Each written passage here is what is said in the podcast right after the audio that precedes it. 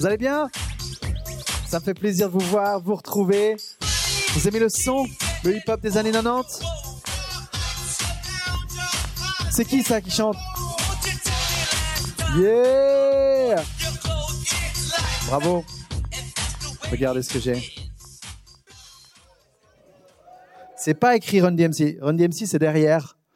Pour la, référence du, logo de ce groupe de hip-hop des années 90, euh, fin des années 80.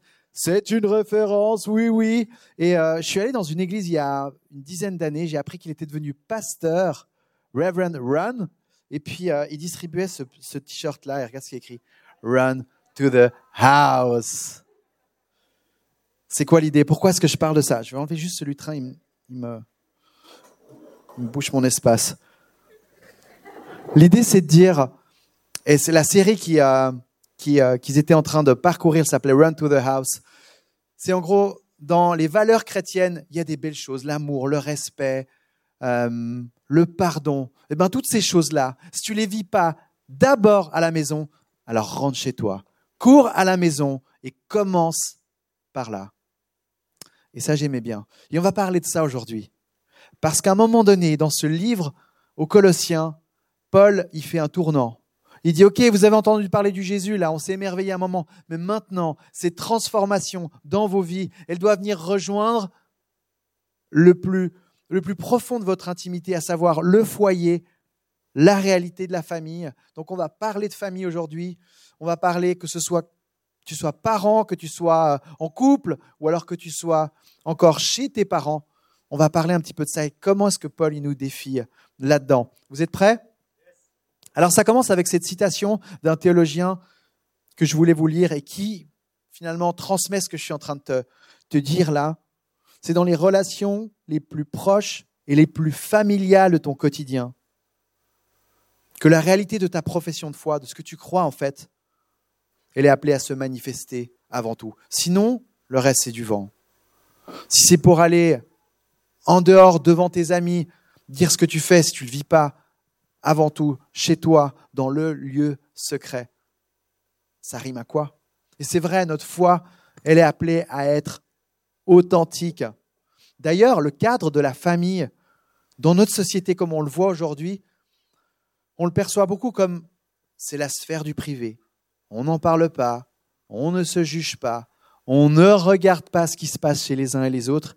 Et en fait, je crois que l'Église, elle nous encourage à ouvrir nos familles, que la lumière puisse passer, qu'il y ait de la transparence, qu'on raconte ce qu'on est en train de vivre, que ce soit difficile ou que ce soit d'inspirant, qu'il y ait de la place même pour en parler. Et ça, c'est mon cœur qui vibre pour la question de la famille. Et j'en parle aussi à cette célébration-là. Pourquoi? Parce qu'avant, on avait les, plutôt les familles dans la célébration d'avant. Mais, euh, mais en fait, je suis convaincu qu'une église solide, en bonne santé, elle repose sur des fondements de famille, de couple qui sont solides. C'est fondamental. Alors c'est par là qu'on va aller, ensemble. Donc cette famille a tendance par la société à être vue comme un cercle privé. C'est là que je voulais en venir. Et l'Église, elle l'ouvre. Et je crois que nos rôles, que ce soit nos rôles de parents, que ce soit nos rôles de, euh, de mari, de femme, que ce soit nos rôles de fils ou de fille, ils se construisent, ils s'affinent au travers d'un cadre et d'un fonctionnement où il y a de la place pour pouvoir laisser la lumière de Dieu passer, où on peut parler des choses, où on n'est pas là chacun avec nos secrets et on reste dans son coin. Je crois aussi que l'autorité de parents, l'autorité euh, finalement qu'on a envers nos enfants, elle se construit sur le principe qu'on va voir ensemble, qui est dans l'Évangile, qui est celui de se donner, d'être là pour servir et non pour écraser. Et cette autorité-là, elle se construit dans la réalité du quotidien, de tous les jours, de la façon dont, tu décides à la maison qui c'est qui fait la vaisselle. C'est là que les, premiers enjeux, les premiers moments d'électricité dans l'air, ils se jouent. Et comment est-ce que ces choses-là sont réagies? C'est hyper intéressant. Vous allez voir que j'ai les yeux qui brillent quand je parle de tout ça parce que ce sujet me tient à cœur, me passionne et je pourrais nous tenir là jusqu'à 3 heures cet après-midi si j'en avais envie, si vous en aviez envie. Mais euh, voilà, le timer est là. Je vais tenter de faire le mieux possible. Je vous parlais du contexte de Colossiens. Voilà, j'ai déjà un petit peu dit deux, trois choses liées à ça. C'est vrai que, que Paul, dans la première partie, il vient encourager les Colossiens à, à rester ancrés en Jésus. Il est la plénitude de Dieu. Il est venu se révéler. Quel cadeau énorme. Et maintenant, cette résurrection de Jésus, elle est amenée à, raviver tous les domaines de nos vies. C'est comme ça qu'il entre dans le domaine des relations au chapitre 3. On va un petit peu à l'envers, on va y revenir tout à l'heure euh, dans ces prochaines semaines, la, la, première partie du chapitre 3. Et moi aujourd'hui j'attaque à partir du verset 18, où là, Paul choisit d'entrer dans cette sphère du privé et de toucher la question de la famille. On va parler aussi du contexte dans la famille romaine de l'époque, comment est-ce que ça se passait. Mais avant tout, je vous lis ce passage. Chapitre 3, verset 18, ça commence là et ça finit au verset 1 du chapitre 4. J'aime bien toujours dire, vous êtes prêts? Vous l'attendiez, hein? Femme, soumettez-vous à votre mari comme il convient dans le Seigneur. Ça aussi, vous l'attendiez. On va en reparler, calmez-vous. Marie, aimez votre femme et ne vous aigrissez pas contre elle. Enfants, obéissez avant tout à vos parents, car cela est agréable au Seigneur. Père, n'exaspérez pas vos enfants, de peur qu'ils ne se découragent. Esclaves, obéissez en tout à vos maîtres terrestres, et pas seulement sous leurs yeux, comme le feraient des êtres désireux de plaire aux hommes, mais avec sincérité de cœur dans la crainte de Dieu. Tout ce que vous faites, faites-le de tout votre cœur, comme pour le Seigneur et non pour les hommes sachant que vous recevrez du Seigneur un héritage pour récompense. En effet, le Seigneur que vous servez, c'est Christ. Mais celui qui agit injustement recevra le salaire de son injustice. Et il n'y aura pas de favoritisme. Maître, accordez à vos esclaves ce qui est juste et équitable, sachant que vous aussi, vous avez un maître dans le ciel.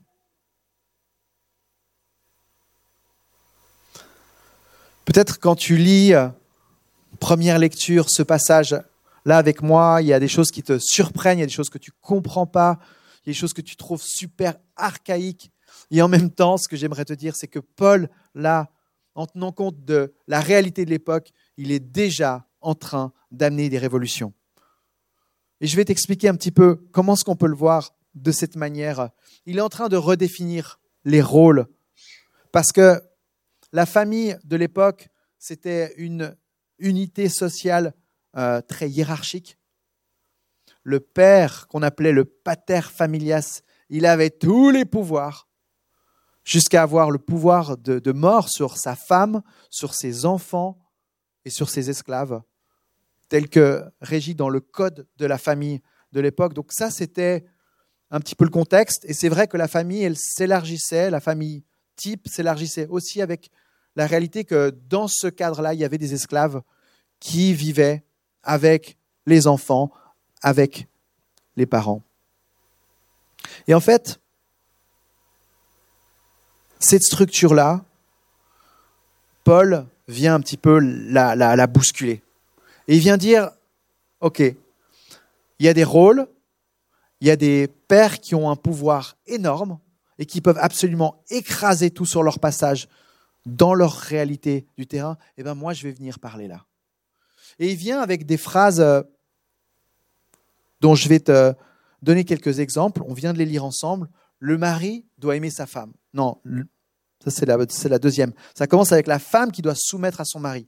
Et ce que j'aimerais dire par là, c'est que pour l'époque, l'auditeur qui lit ça, c'est attendu. Ah oui, la, femme, elle doit soumettre à son mari, c'est clair et net.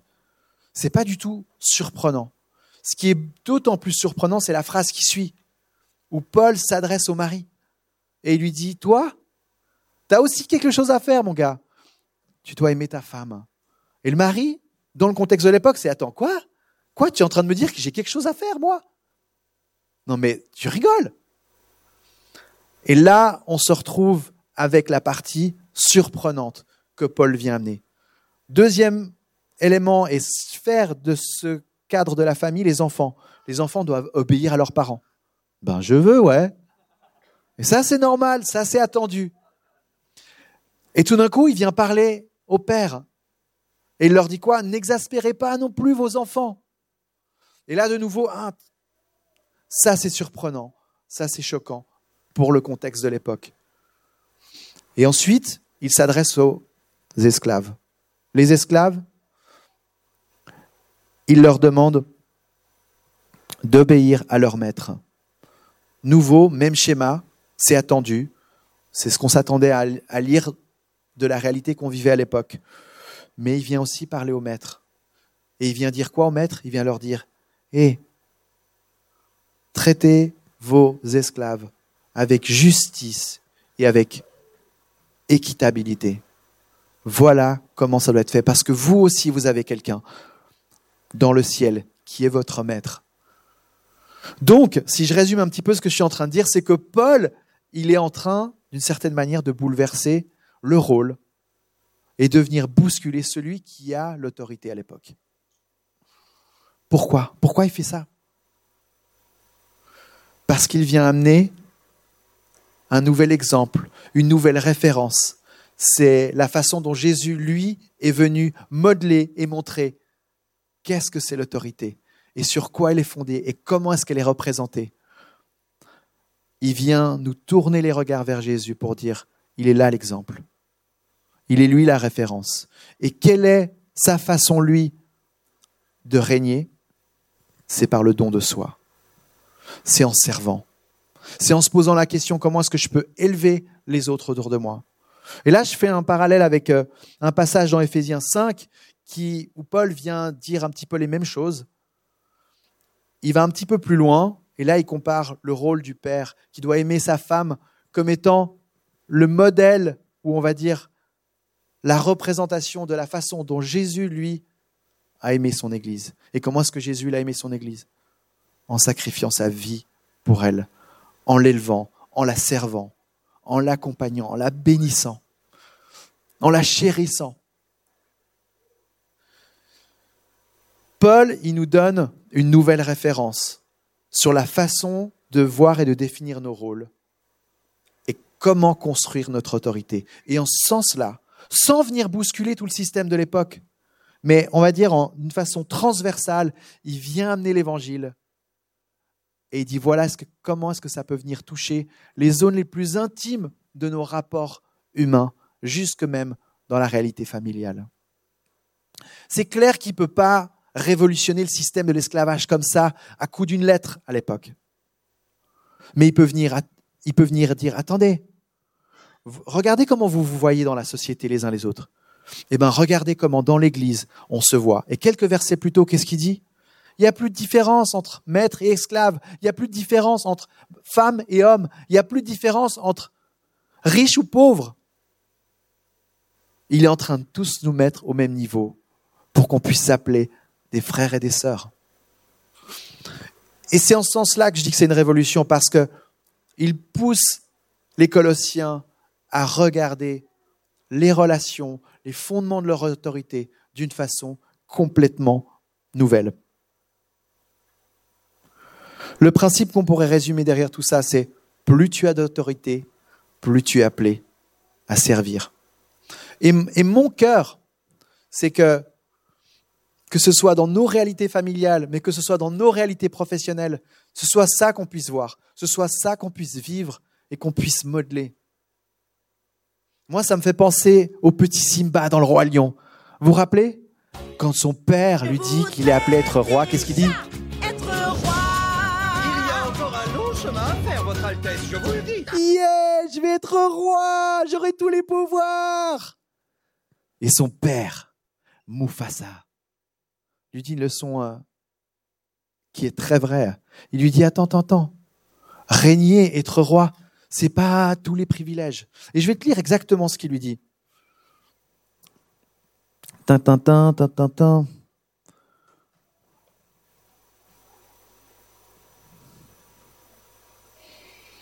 Simba, t'es où? Là. Il dit non, Simba, le royaume n'appartient à personne, mais ton rôle sera de le protéger. C'est une grande responsabilité. Alors que d'autres prennent tout ce qu'ils peuvent prendre, un vrai roi cherche ce qu'il peut donner. Et je crois que cette façon-là de voir les choses, cette façon de voir sa famille, un endroit que tu es appelé à protéger, en te posant la question non pas ce que tu peux prendre, mais ce que tu peux offrir, c'est le secret le plus profond et le plus puissant qui peut continuer à accompagner et à bénir et à toucher toutes nos relations, nos familles, nos réalités professionnelles. Puissions-nous réussir à les, vivre pleinement. Et pour ça, il faut qu'on en parle. Pour ça, il faut que ce soit OK de pouvoir dire euh, Mais j'arrive pas. J'arrive pas à faire tout juste. Et qui est la place pour la remise en question et la place pour changer. J'ai été énormément euh, touché. Je vous raconte une petite histoire euh, dans la réalité de, l'école dans laquelle vont mes enfants. Il y a deux semaines en arrière, ma fille, elle est revenue de l'école avec euh, ses lunettes complètement euh, cassées.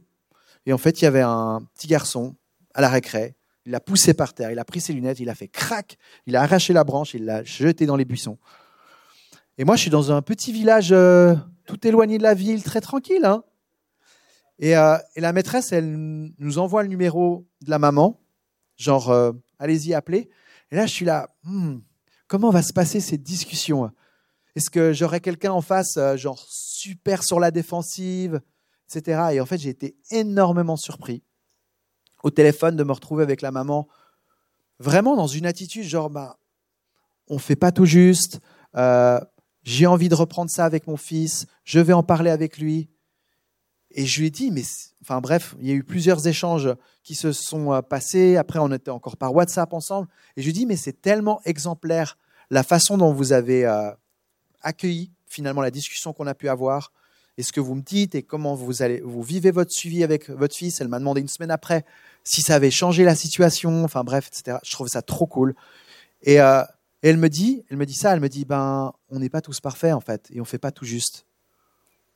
Et là, je lui dis, ben, c'est vrai, je crois qu'à partir du moment où on réalise qu'on ne fait pas tout juste, je trouve qu'on se laisse une place pour finalement parler de ces choses-là.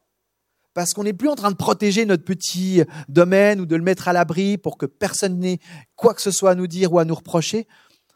Ben, si on ne fait pas tout juste, on réalise qu'on peut en parler. la lumière, là, elle peut, elle peut venir et on commence à avoir des discussions sur des choses qui sont finalement tellement importantes. Ça commence là, dans le préau d'une école, littéralement. Donc, Paul, il est en train de dire, la référence, celui à qui vous devez regarder, c'est le Seigneur Jésus. Et là, il dit, le Seigneur, le Seigneur, le Seigneur, le Seigneur, le Seigneur. Combien je l'ai dit? Cinq fois dans ces quelques versets, il utilise cinq fois le mot Seigneur, juste pour nous rappeler, hé, quel que soit là où tu es, que tu sois le roi de la savane même, il y a un Seigneur au-dessus de toi c'est le Seigneur des Seigneurs. C'est lui le boss, c'est lui le maître. Et lui, c'est le moins oppressif des chefs. C'est celui qui se baisse et qui vient nettoyer tes pieds. C'est celui qui te, demande ce qu'il peut faire pour toi. Il n'est pas en train de, de protéger son territoire et son autorité. Son autorité se construit sur son, don de soi.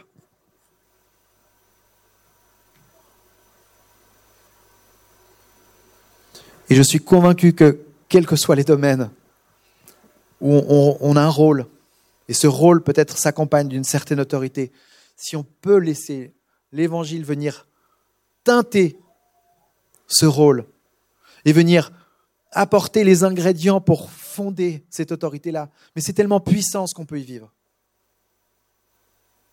Et alors, on sera plus en train de se protéger et de se sentir menacé, mais on peut réellement construire et nourrir et élever les autres. J'ai envie de parler d'un film, je ne sais plus si c'était à ce moment-là ou pas, mais qui m'a énormément marqué. Il a déjà un ou deux ans, je l'ai vu ce début d'année. Les Misérables affiche derrière moi à l'écran. Je ne sais pas s'il y en a certains qui l'ont vu. C'est la réalité des banlieues parisiennes avec le système hyper répressif de la police qui, dans certains quartiers, ne sait juste pas comment aller mettre les pieds et essayer d'amener un certain semblant d'ordre. Et puis, ben, Lady Lee, là, je sais plus comment on prononce, euh, il essaye de, de simplement mettre des mots sur la réalité que quand tu commences à croire que c'est en écrasant que tu vas te faire respecter, et eh ben voilà ce que ça donne. Et là, tu peux aller voir le film pour voir la réalité de ce que ça donne. Et je trouve que c'est une belle image sur la question de sur quoi est-ce qu'on fonde notre autorité. Et en tant que policier, je tourne vers toi, Lucas, parce que euh, je sais que tu es dans ce monde-là, mais c'est vraiment une question hyper riche et intéressante. Et à un moment donné, dans le film, il y a un des policiers qui dit, mais attends, mais si on les écrase pas, ces petites merdes, ils nous respectent pas. Et si c'est comme ça que tu entres et que tu commences à fonctionner, eh ben la réalité, c'est que ça construit rien. Parce que de toute façon, les gars, ils te respectent pas en face. Et on peut étendre ça à, je sais pas, des enseignants, et on peut étendre ça aussi au cadre de la famille. On peut étendre ça à la question du couple. On a besoin de laisser l'évangile venir nous rejoindre. Et je vais parler de ces secteurs maintenant. Là que, que, Paul finalement scinde en trois niveaux, le mari et la femme, les parents et les enfants, et puis les maîtres et les esclaves. Et je vais, je vais donner deux, trois éléments très concrets qui sont des perles, des principes, des conseils que j'ai envie de donner, mais qui nous ramènent aussi à la réalité du terrain aujourd'hui, de dire, mais comment est-ce qu'on peut vivre ça? Concrètement Alors peut-être que certains d'entre vous, vous n'êtes pas en couple, ça vous parle peut-être moins, mais peu importe, moi je suis convaincu que plus tôt on entend parler de ces choses-là, plus tôt ça, ça vient, euh, j'ai toujours le mot en anglais, shaper, ça vient aiguiser, euh, construire notre regard sur les relations et sur la famille. Alors, je vais parler du couple maintenant. Vous êtes prêts? Un premier secret. Je vais le dire en anglais, je vais le traduire ensuite, mais je trouve qu'il claque bien en anglais. C'est Weed your own garden and water the one of the other. C'est-à-dire, désherbe ton propre jardin et arrose celui de l'autre. Et moi, ça me fait très, très, très penser à votre mariage, Sven et Alice, où Sven, ton grand-père, avec sa femme, est venu euh, devant tout le monde à la soirée et il a dit, avec ses, je pense, 50 ans de mariage, il a dit, s'il y a un secret dans le couple, c'est n'essaye pas de changer l'autre. Mais sois, dois, toi d'abord un agent de changement. Et c'est tellement vrai et tellement simple. Et cette réalité-là, mais si elle peut venir nous rejoindre dans la réalité de couple, alors on va arrêter d'écraser l'autre. On va arrêter de commencer à compter les coches de tout ce que nous, on a fait et de ce que l'autre, il n'a pas fait. Et on va se sentir un peu moins menacé et donc un peu plus plein de compassion et de grâce pour l'autre et d'ouverture et de bienveillance. Et ça dilue tout de suite l'atmosphère dans le couple. Vous trouvez pas pour ceux qui le vivent? Je vous raconte euh, un exemple, euh, on va dire, très frais de la fin d'année dernière avec ma femme, où euh, je commençais vraiment à être aigri en voyant cette maison dans laquelle on s'est installé depuis quelques mois et tout ce que moi j'ai fait et tout ce que je suis, j'ai fait comme effort pour nous installer et tout ce que elle, elle n'a pas fait et que je trouve qu'elle aurait dû faire. Et en fait, voilà, il y a une sorte d'amertume qui a commencé à s'installer et ça se ressortait tout de suite dans les relations euh, du quotidien. Et quand on essayait d'en parler, c'était tout de suite euh, le combat de coq. Et on n'arrivait pas à trouver beaucoup plus loin. Et bref, en fin d'année, en général, c'est, j'en ai déjà parlé, c'est une petite habitude qu'on a. On aime aller voir euh, une thérapeute de couple pour faire un petit ajustement de chaque année où on ne voit pas forcément ça comme un problème en soi de, de se laisser accompagner par quelqu'un. Donc, c'est une habitude qu'on a pris. Et qu'est-ce qu'on a bien fait parce que on est ressorti de cette session et j'ai dit à ma femme, j'ai dit, mais on n'aurait jamais pu vivre ça tout seul. C'est tellement puissant de réaliser que d'être accompagné, en fait, c'est quelque chose qui est, euh, fondamental. Et de croire que le couple, on va s'en sortir tout seul, je vous le dis, c'est une erreur. Et donc, Qu'est-ce qui s'est passé dans cette session? Vous avez envie de savoir. Hein? En fait, on est arrivé, moi je n'avais pas forcément prévu d'arriver sur ce sujet, mais on est arrivé sur ce sujet et dans cet accompagnement, parce qu'on était réellement accompagnés, c'est-à-dire qu'on fait un chemin ensemble dans la discussion, et c'est pas euh, toi ou l'autre qui dirige la discussion, on est accompagné. Donc là, j'ai pu entendre en fait finalement ce que ma femme elle vit. J'ai pu entendre des choses que je savais mais que j'entendais pas, c'est-à-dire qui ne descendaient pas dans mon cœur. Et c'est hyper fort parce que à un moment donné, j'ai pu m'arrêter et j'ai pu vraiment être euh, bah, plein d'empathie pour ce qu'elle vit, pour ce qu'elle traverse comme période, et j'ai pu dire ben j'ai envie de prendre soin de toi. Et ça a changé mon regard, ça a ouvert quelque chose de plus, beaucoup plus de quelque chose de plus doux, de plus mou, plutôt que le, côté dur qui se protège et puis qui essaye de compter les coches. Et ça, et ça a fait du bien. Et après deux semaines, j'ai réalisé, en fait, j'y arrive pas. Parce qu'il y a d'autres choses qui sont sorties. Et j'ai pu lui écrire une lettre à Noël, parce qu'on aime bien s'écrire des cartes à Noël, aux anniversaires. Et là, je lui ai dit, en fait, c'est facile à dire, je veux prendre soin de toi. C'est beaucoup plus dur de réussir à le vivre, mais moi, je veux me battre pour continuer à le vivre. Et, euh, et voilà, je parle de tout ça pour dire à quel point, en fait, si tu veux vivre une vie de couple où tu es tout le temps en train de dire comment est-ce que tu vas changer l'autre, tu te trompes. Commence vraiment. Commence par toi. Commence à travailler sur ce que tu vis toi. Et tu vas voir que ça détend les relations. Et avec le deuxième principe, tu vas voir que l'autre, en fait, naturellement, il commence à changer aussi. Donc voilà, grand, grand principe de tes grands-parents, Sven. Vraiment, la classe. Et le deuxième principe dans la vie de couple que j'ai envie de rapidement évoquer ce matin, c'est celui d'apprendre à être en désaccord. Hmm. Quand je pense à ma femme qui me dit euh, Ah, samedi, on a notre journée de congé, on monte à la montagne, voir le soleil, ça nous fera du bien. Et moi, je suis là, mais attends, non, il y en a trop de trucs à faire dans la maison, euh, c'est le seul jour où je peux un peu bricoler. Et là, on n'est pas d'accord. Alors, on fait quoi? Chacun sa journée? Génial, la vie de famille. Où on apprend à être en désaccord. Et en fait, j'ai eu l'occasion aussi d'en parler avec ma femme récemment. On faisait comme une sorte de parcours sur les 15 ans euh, maintenant qu'on est ensemble. Et de voir à quel point ces valeurs sont devenues mes valeurs et, et mes valeurs sont devenues ses valeurs. Et que s'il y a cette ouverture-là, pour apprendre à être en désaccord. En fait, ce que tu fais comme chemin, c'est que tu apprends à vivre de façon harmonieuse avec l'autre et à ne pas t'arrêter sur ce que toi tu veux, mais sur ce qu'on veut ensemble. Et c'est monstre puissant. Et en fait, ce que je réalise là-dedans, c'est que tu changes. C'est-à-dire que moi, je suis quelqu'un qui commence à réaliser aussi que le soleil, le côté outdoor me ressource et j'en ai besoin. Et ok, allons-y. La balade familiale, ça me fait pas rêver, mais allons, allons la chercher et allons voir ce qu'il y a à vivre là-dedans. Et je change, et elle, elle change sur d'autres points, et on change, et du coup, ben ça bouge, tu vois. Voilà, très très puissant comme principe. Et le dernier, positive attitude. Nouveau. C'est très simple. Mais est-ce qu'on peut, s'il vous plaît, dans nos couples, cultiver l'esprit positif? Est-ce qu'on peut, dans notre réalité du travail, s'il vous plaît, cultiver la réalité de la positive attitude Est-ce qu'on peut, s'il vous plaît, dans cette Église, cultiver cette bonne habitude d'être positif les uns envers les autres?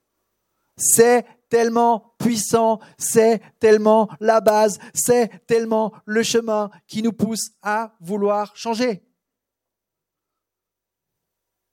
Et j'ai grandi dans un contexte très exigeant, à mettre le doigt sur ce qui n'est pas bien fait, et j'ai ramené ces habitudes-là, et je suis, je me permets de le dire, souvent chiant. Et la semaine dernière, on a eu une bonne leçon avec euh, les grands-parents de Steph, parce qu'on allait skier avec eux, ils skient encore. Et, euh, et lui, le grand-père, il est génial, mais toute sa vie, le gars, il s'arrête sur le moindre petit détail et il va te faire une remarque. Il est venu voir chez nous euh, les escaliers. Ah, les escaliers sont mal faits.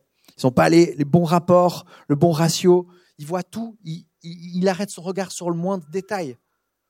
Et, euh, et sa grand-mère, c'est tout l'inverse. Fleur bleue, la la la la la, la bave du crapaud ne m'atteint pas. Et euh, elle est géniale. Elle a, elle a, vraiment un côté super vivant, toujours positive.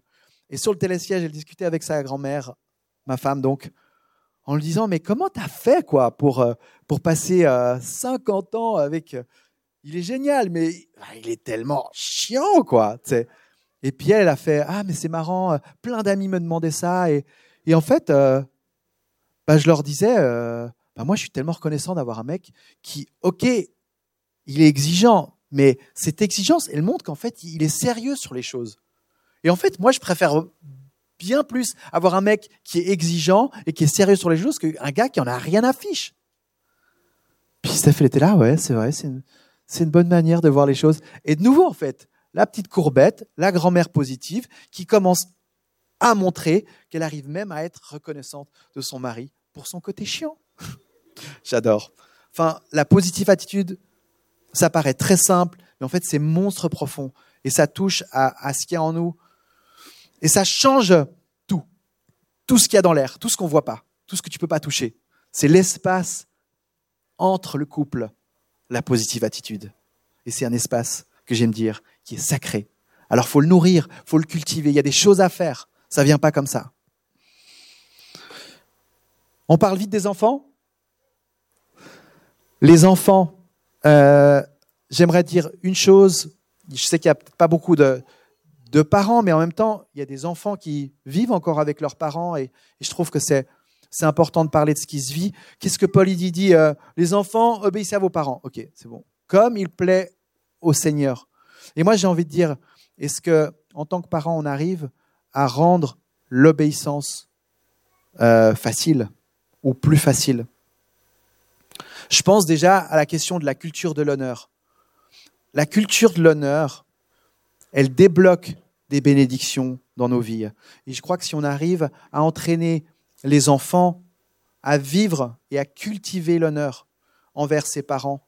Il y a quelque chose de puissant qui, euh, qui se cache là derrière. Donc, je pense que c'est important de leur dire qu'il y a une autorité, il y a des autorités dans nos vies et on est appelé à les respecter et c'est beau. Et j'ai énormément de peine avec cette tendance qu'on voit à différents endroits aujourd'hui, qui est vraiment cette révolte face à tout. Et moi, je dis non, c'est pas comme ça. Et, notre Dieu nous dit que c'est pas comme, ça. Donc voilà, premier point. Et puis le deuxième, pour apprendre et emmener nos enfants à, finalement obéir, je pense qu'on peut, on peut vraiment les impliquer dans ce qu'on vit, comme une aventure, comme des fois un jeu. Je pense à, mes enfants aujourd'hui qui se battent pour faire la cuisine avec moi, pour euh, faire la tresse du, euh, du samedi matin. Et vraiment, ils se battent. Les deux grands, c'est, non, c'est moi qui a, ou alors c'est moi qui, qui fais le guacamole. Et, euh, et en fait, c'est quelque chose qu'on a construit. Alors, on n'y est pas encore avec qui c'est qui nettoie le couloir, qui balaye le couloir, mais, mais, mais ça va venir. On va y faire. Ce que je veux dire par là, c'est qu'il n'y a pas tout qui est fun à faire, mais tout peut être fait de façon fun. Et je pense qu'en prenant nos enfants, euh, en tant que parents, dans ce qu'on a à vivre et dans les choses qui sont peut-être moins drôles à faire dans nos vies, on peut le faire dans une ambiance qui est, euh, qui est, qui cool. Et parlons encore de, de la question des esclaves. Je fais un peu le raccourci parce que je voulais quand même parler de ça le, lien que je vois qui est très fort, c'est que ça touche à la réalité de notre travail, les principes qu'il y a derrière. Je l'ai dit avant, le système de, l'esclavage, il ne peut pas complètement le remettre en question, mais on, sent au travers du regard de Paul que c'est pas comme ça que Dieu voit les choses et qu'il est amené à les voir. Donc ça veut dire aussi que tout ce que la Bible décrit n'est pas forcément ce qu'elle prescrit. Ça, je pense que c'est important à dire, mais derrière Paul, là, s'attaque aux deux rôles, à celui de l'esclave et à celui du maître, et vient, il vient leur dire des principes qui sont puissants. Je pense à l'esclave, comment il le dit? Je vais le dire avec mes mots, mais en gros, quand ton maître a le dos tourné, continue à donner le meilleur. Je pense que dans notre réalité aujourd'hui, du télétravail, on peut faire ce qu'on veut. honnêtement. Et en même temps, quelle est notre responsabilité? Comment est-ce que on voit notre travail? Quelle est notre théologie du travail? Et Paul, là, il vient amener un principe puissant. Il vient dire attends, attends, fais pas comme ceux, qui veulent juste plaire aux hommes, juste être euh, dans la lumière quand tout le monde te voit, mais dans le secret, est-ce que tu es un employé qui donne le meilleur et qui le fait comme si c'était pour Jésus? Ça veut dire, là il parle aux esclaves, hein. il parle à des, à des hommes et des femmes qui sont sous une oppression énorme et qui sont dans des injustices que je n'arrive même pas à comprendre ni à imaginer. Ça veut dire que toi, peut-être dans une situation professionnelle dans laquelle tu es aujourd'hui, où tu te dis mais c'est injuste, c'est injuste comment mon chef me traite, et je sais qu'il y a énormément de souffrance là-dedans. Ben, la liberté que tu as, c'est de pouvoir dire, je continue à servir ce chef de tout mon cœur comme si c'était pour Jésus que je le faisais. Et ça, il n'y a personne qui peut te l'enlever, cette liberté-là. Et au maître, qu'est-ce qu'il leur dit?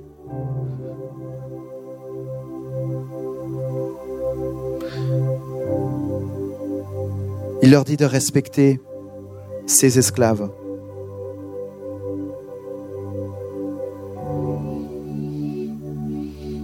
Il leur dit, je n'aurais pas retrouvé, voilà, traite tes esclaves comme s'ils étaient eux-mêmes Jésus lui-même. Et peut-être que toi, tu es dans une position d'autorité, que tu as une équipe sous ta responsabilité, que tu es chef d'une entreprise avec plein de gens qui sont avec toi et j'aimerais t'encourager à, être cet homme, à être cette femme qui se positionne sans être menacé, sans devoir absolument construire ton autorité et l'asseoir, mais en te souvenant de qui est le maître qui est le maître de toutes choses là-haut et comment il a fait et te mettre à disposition pour, pour élever. Et personnellement, je choisis que ma vie, elle continue à être définie, que là où j'ai de l'autorité, là où j'ai un rôle, je veux être quelqu'un qui me met en dessous et qui élève. C'est un choix qu'on peut faire, qui n'est pas forcément facile tout le temps à vivre. Ça ne veut pas dire qu'on fait tout le temps juste. Mais je crois que c'est déjà de se positionner comme ça, c'est tellement puissant. Et on a besoin, moi j'ai besoin d'entendre de vous que dans la vie professionnelle, on a des bons boss qui prennent leur place, qui ont un leadership sain, inspirant, qui sont pas en train de protéger leur royaume comme Simba pouvait l'imaginer et faire tout ce qui leur plaît, mais qui sont en train de dire attends, moi je suis avant tout là pour donner. On a quelque chose à apporter avec ce qu'on a comme mission dans telle ou telle entreprise ou telle réalité professionnelle. Alors voilà, ça fait beaucoup de choses, ça fait beaucoup de domaines, et en même temps, moi, je trouve juste tellement euh, inspirant de voir comment l'évangile peut venir s'infiltrer partout. Vraiment, on le voit, c'est ce passage de Paul, il nous montre ça. Il nous, il nous montre à quel point ces graines de l'évangile, du don de soi, elles sont tellement puissantes qu'elles peuvent venir prendre racine partout dans toute situation d'injustice imaginable. Alors voilà, j'aimerais te laisser maintenant avec euh, ces différents slogans euh, par lesquels j'ai passé au travers de ce message. Je sais, c'est parti dans tous les sens. Et, euh, aujourd'hui, pour toi, repartir avec quelque chose, je pense la manière la plus, la plus puissante, c'est de t'arrêter peut-être sur un élément, quelque chose où, tu t'es dit, Là, je sens que ça tape dans le mille. Je sens que là, le Saint-Esprit est en train de mettre son doigt et de te laisser, euh, de te laisser changer. Donc voilà, choisis un de ces slogans et, laisse-le peut-être t'accompagner ces prochains jours. Laisse-le ce prochain moment, ce moment de face-to-face qu'on va se donner pour euh, vivre quelque chose. Et moi, j'aimerais prier pour toi, pour te bénir et t'envoyer, nous envoyer avec ce mandat des hommes et des femmes qui, euh, qui ont un rapport avec l'autorité et à la façon de se donner, de servir et d'être généreux, qui est sans limite et qui est dicté par celui qui est notre exemple. Jésus, Tu es le Seigneur des Seigneurs, le moins oppressif des Seigneurs, le plus élevant des Seigneurs, le plus généreux des Seigneurs. C'est toi qui as la vraie et totale toute autorité. Et pourtant, tu ne nous écrases pas avec. Mais tu, tu arrives à nous emmener dans un chemin de vie où, euh, où on se laisse transformer de gloire en gloire. Et Jésus, je voudrais prier pour euh, toute cette équipe qui est là aujourd'hui dans cette salle Concorde, qui je sais a à cœur de dire, mais comment est-ce que, comment est-ce que je peux continuer à être ton reflet là où je suis appelé à être? Et qu'on soit des fils, des filles, qu'on soit des pères, des mères, qu'on soit des maris, des femmes, qu'on soit des employés, des patrons ou des chefs,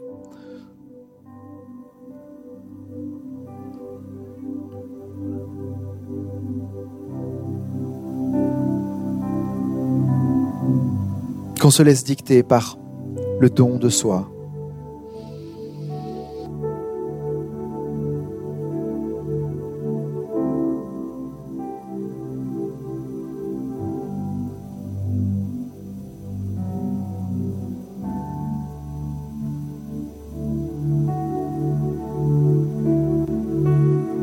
Et que ça commence là. Que notre aventure avec toi de transformation commence là.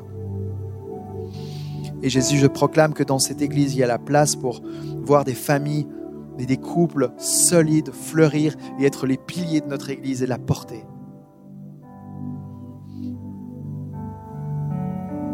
Jésus, il est bon de dire encore en 2022 que, que la famille, c'est puissant, que le couple, c'est pour la vie, que les enfants, ils peuvent finalement vraiment, vraiment s'épanouir dans des familles unies et pleines d'amour. Et Jésus, on vient à ton école, on veut apprendre, on veut changer, en étant conscient que on a plein de dysfonctionnements, il y a plein de choses qu'on n'arrive pas, mais qui est la place dans cette église pour en parler, pour la lumière de passer, pour être transparent, pour partager ce qui est difficile, pour célébrer les victoires. Toi la gloire, Jésus, dans nos vies.